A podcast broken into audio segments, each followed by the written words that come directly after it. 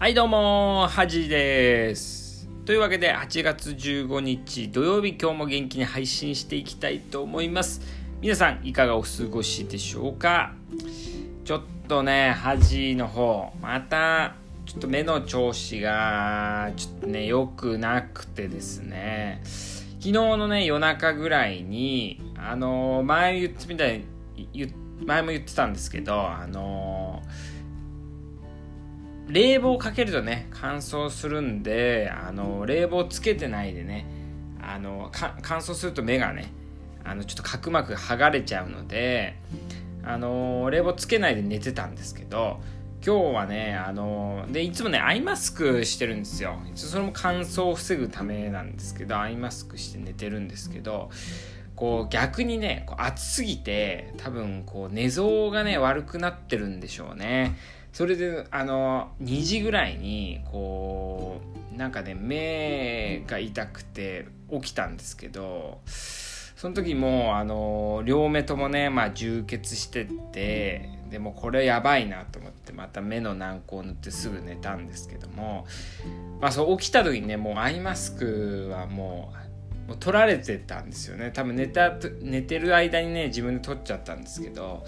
こう逆に暑すぎて冷房つけなくて暑すぎてねあの寝相が悪くてこう目とかねこすっちゃって寝てる間こすっちゃったりしてんじゃないかなと思いますね。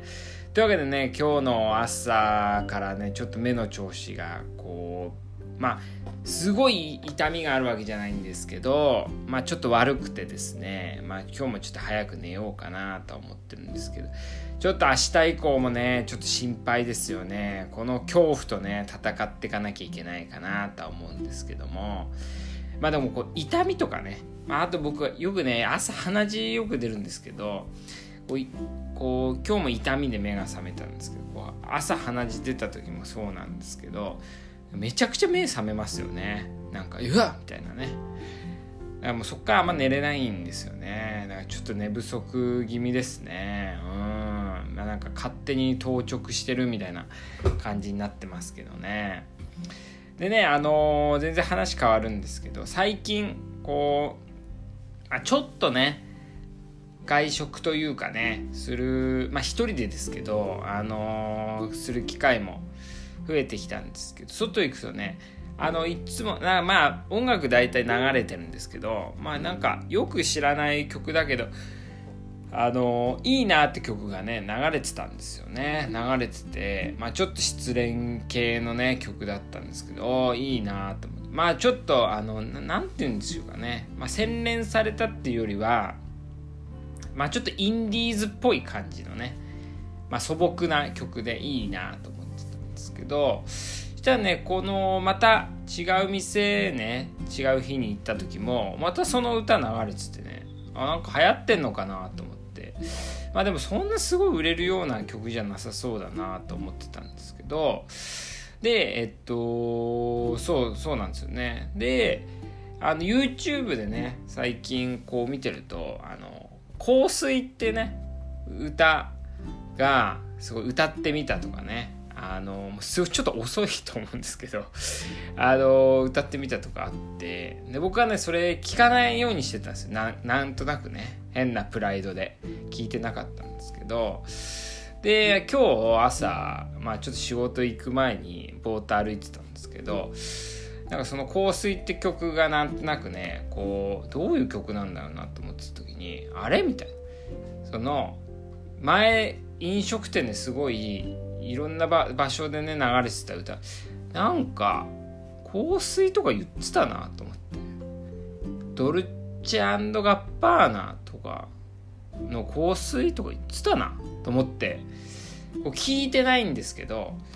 自分の中でああれが香水かと思って。で、まあ、ちょっと YouTube で聞いてみたら、まあ、まさにねその曲だったんですけどアハ体験ですよアハ体験。こうなんかあこれかみたいな感じでまあなんか発見した感じちょっと嬉しかったですね一回も聞いたことない香水っていう歌として聞いたことないのにこう頻度ね歌われる頻度とかであと曲ねあんま僕、ね、歌詞で聞いてないんですけどな香水とか言ってたなとか思ってつながった時ねこう情報がつながった時ってなんか嬉しいですよね。ねまあなんかちょっと正直ね多分もう結構前に売れてると思うんです1ヶ月ぐらいね。だからすごい遅れた話なんですけど僕テレビとかね見ないんでまあこれがと思ってねいい曲ですよね。うん。すごいなんか素朴なけどめちゃくちゃ売れそうなっていう感じじゃないんですけどやっぱね時代に乗るとねこう売れるんですね今ね。でなんかあのー、僕ちっちゃい頃にあのよくうちで結構姉姉がいるんですけど姉と結構歌の趣味ね好きな曲の趣味がねあの似ててねよくあの姉が作った MD プレイヤーね MD を借りて聴いてたんですよね。で、まあ、休日とかもねそれ聞いてなんか昼寝とかしてたんですけどもあの、いっつも同じねこう寝てて同じ曲でね起きるんですよね。でえー、っとなんかそれ聞いたら同じ曲で起きてでそれ何って聞いたらそのうちの姉貴がこう自分で演奏した曲ね。演奏した曲の時にいつも起きるんですよね。でなんだこれやっぱこういいってことなのかなと思ってなんかそのうちの姉貴が演奏した曲がすごい好きなのかなとか思ってたんですけどまあでも聴いてても別にいいと思う下手なんでねいいと思わないしなんだろうなと思ったらその1年後ぐらいになんかのこうニュースというかねあのネット記事であの好きな曲は寝るのにこう最適らしいんですよ。で嫌いな曲っていうのは目覚めるらしいんですよ。だからこれはこう本能的にうちの姉があの演奏してる曲嫌だなって思ってたからこう起きて起きてたんだなと思って、まあ、それつながりましたよね。でアハアハ体験ですね。あやっぱそうだよなみたいな。全然心地よくねえもんなと思ってこう聞いてて。なのでやっぱ嫌いな曲だと起きるらしいんですよね結構。でいい好きな曲だとこう寝やすくなるみたいなね。そのやっぱこう情報をねつなげるっていうのはなんか嬉しい楽しいなと思いますよね。だから皆さんもそのアハアハ体験ね。アハ体験皆さん知ってますかね？なんかアハまあ調べてみてください。アハ体験を皆さんね味わってもらいたいなと思います。というわけで、えー、今日は土曜日なので今週のニュースということで今週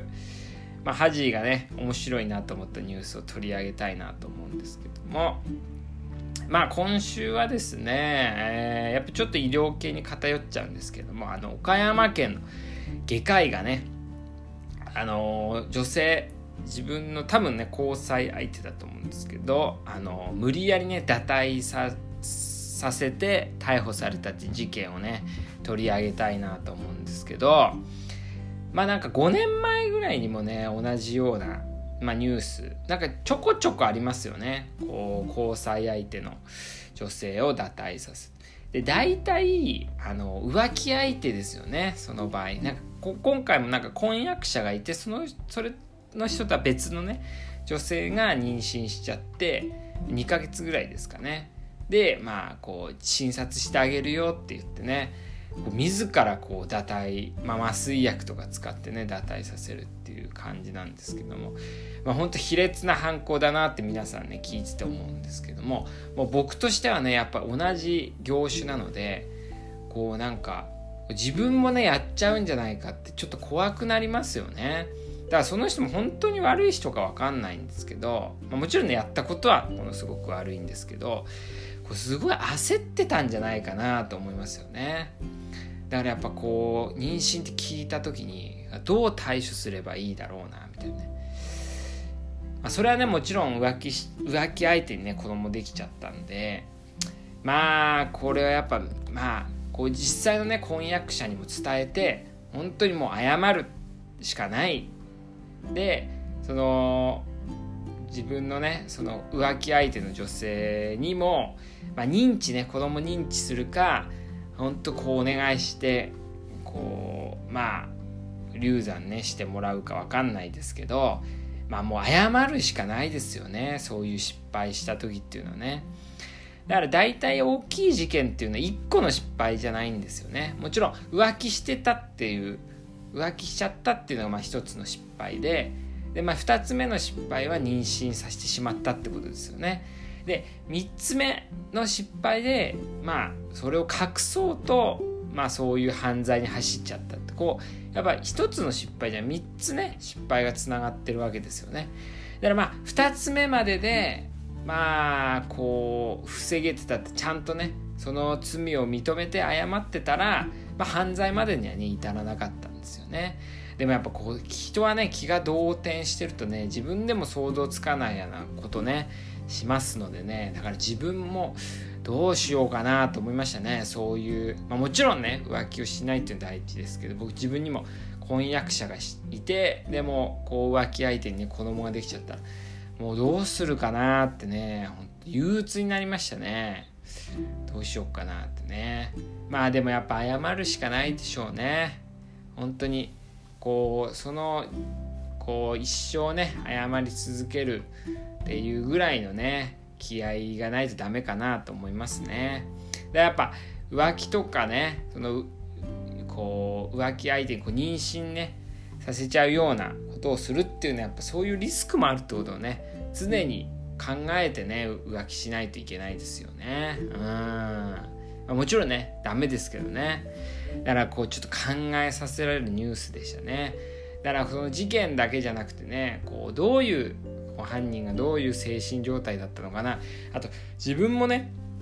それをする可能性はゼロじゃないっていうのをね常にこう思ってニュースをね聞くようにした方がいいんじゃないかなとは思いますね。うんまあ、この事件ね今後、まあ、多分医師免許剥奪にはなると思うんですけどどうなっていくか、まあ、ちょっと追っていきたいなと思います。というわけで今日は香水のね話とまあ、えー、打退ねさしてしまったニュースを取り上げました。というわけで明日休日なので皆さん元気に過ごしてください。では、おやすみなさい。